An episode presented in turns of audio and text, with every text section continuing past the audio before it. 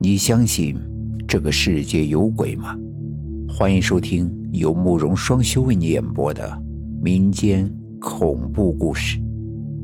今天要给大家讲的故事叫做《鬼楼》。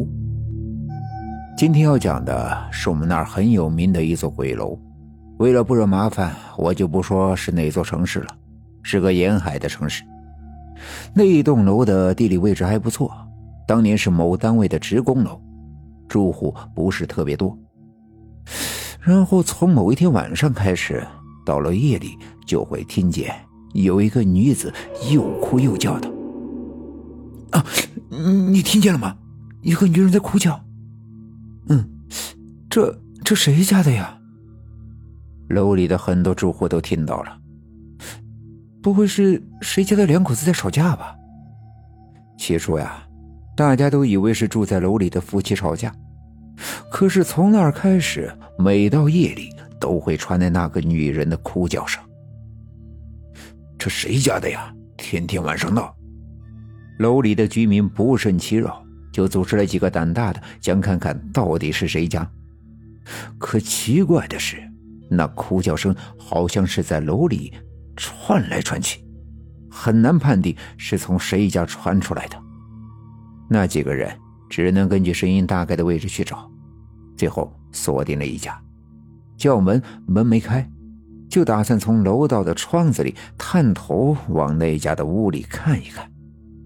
有个身手好的，就顺着楼道的窗户爬到了那户人家的窗外。等他伸头往屋里一瞅，我的个亲娘！屋里飘着一个身穿白衣的女人。煞白的一张脸，眼睛里还往外淌着血。听见了窗外的动静，就飘了过来，吓得那人差点没从楼上掉下去。从那儿开始，楼里闹鬼的事儿就传开了。有的说是那家的夫妻吵架，女的自杀了；还有一个版本，说是有个在夜总会上班的女子死在了楼里。他爱穿红衣服，所以就有了两个版本。但别管是红衣服还是白衣服，闹鬼是肯定的了。然后有能力、有条件的人就都搬走了。那时候的房价还没那么高，当然了，也有不愿意搬走的。有一对老两口无处可去，就只能留下来，却是怪事频发。到了晚上的时候。电话会突然响起，但是接起来却没有人说话，电话的那头只有沙沙声。老两口睡下之后，电视机会自己打开。最后，所有人都搬离了那栋楼，有拾荒的流浪汉住了进去，结果也被吓得跑出那里。鬼楼的名声也是越传越大，越传越远。甚至传言，你晚上如果经过那里，一定不要抬头看，因为不知道哪一扇窗子后面会有红衣或者白衣的女鬼在看着你。在那栋楼空置了一段时间之后，在附近的一所中学，有个胆子挺大的体育老师不信邪，就组织了几个同城胆子大的一块进去，想要破除谣言。他们几个人跳窗进到了楼内。